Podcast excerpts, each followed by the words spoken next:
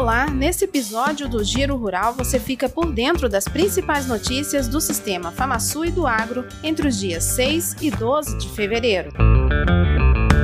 Mato Grosso do Sul exportou em janeiro 264,9 mil toneladas de soja e 178,1 mil toneladas de milho. Todos os detalhes sobre a cadeia produtiva de grãos você confere no boletim técnico dessa semana levantamento de cotações até esta quinta-feira, a arroba do boi gordo se manteve a 315 reais nas regiões Nordeste, Sudeste e Sul e fechou no estado com média de R$ 312,50. A vaca gorda também continuou estável, 295 reais nas regiões Sudeste e Sul. A média estadual ficou em R$ 288,06. Nas cotações de grãos, o milho chegou a 88 reais em Maracaju e São Gabriel do Oeste. O preço médio em todo o estado foi de R$ 86,06 até o dia 10. A saca de soja atingiu 185 reais em Dourados também nesta quinta-feira, mantendo o estado com média de R$ 183,60. O valor 3,91% superior em relação à última semana.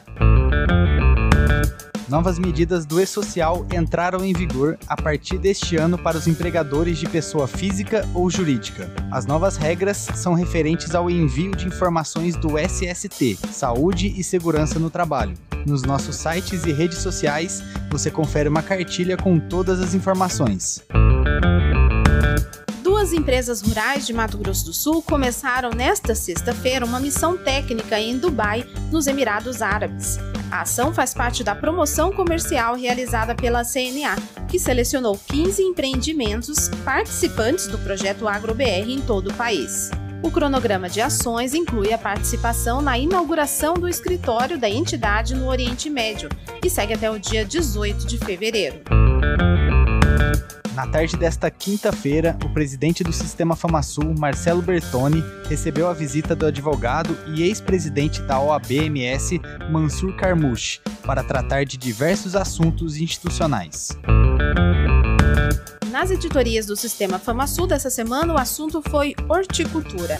Em mercado agropecuário, o crescimento de 33% na comercialização dos produtores rurais atendidos pela assistência técnica e gerencial do Senar.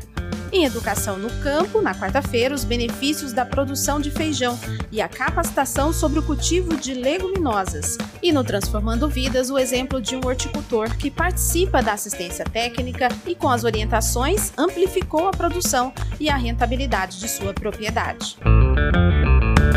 Estas e outras notícias você confere acessando sistemafamasul.com.br, senarms.org.br e as nossas redes sociais. Até a próxima!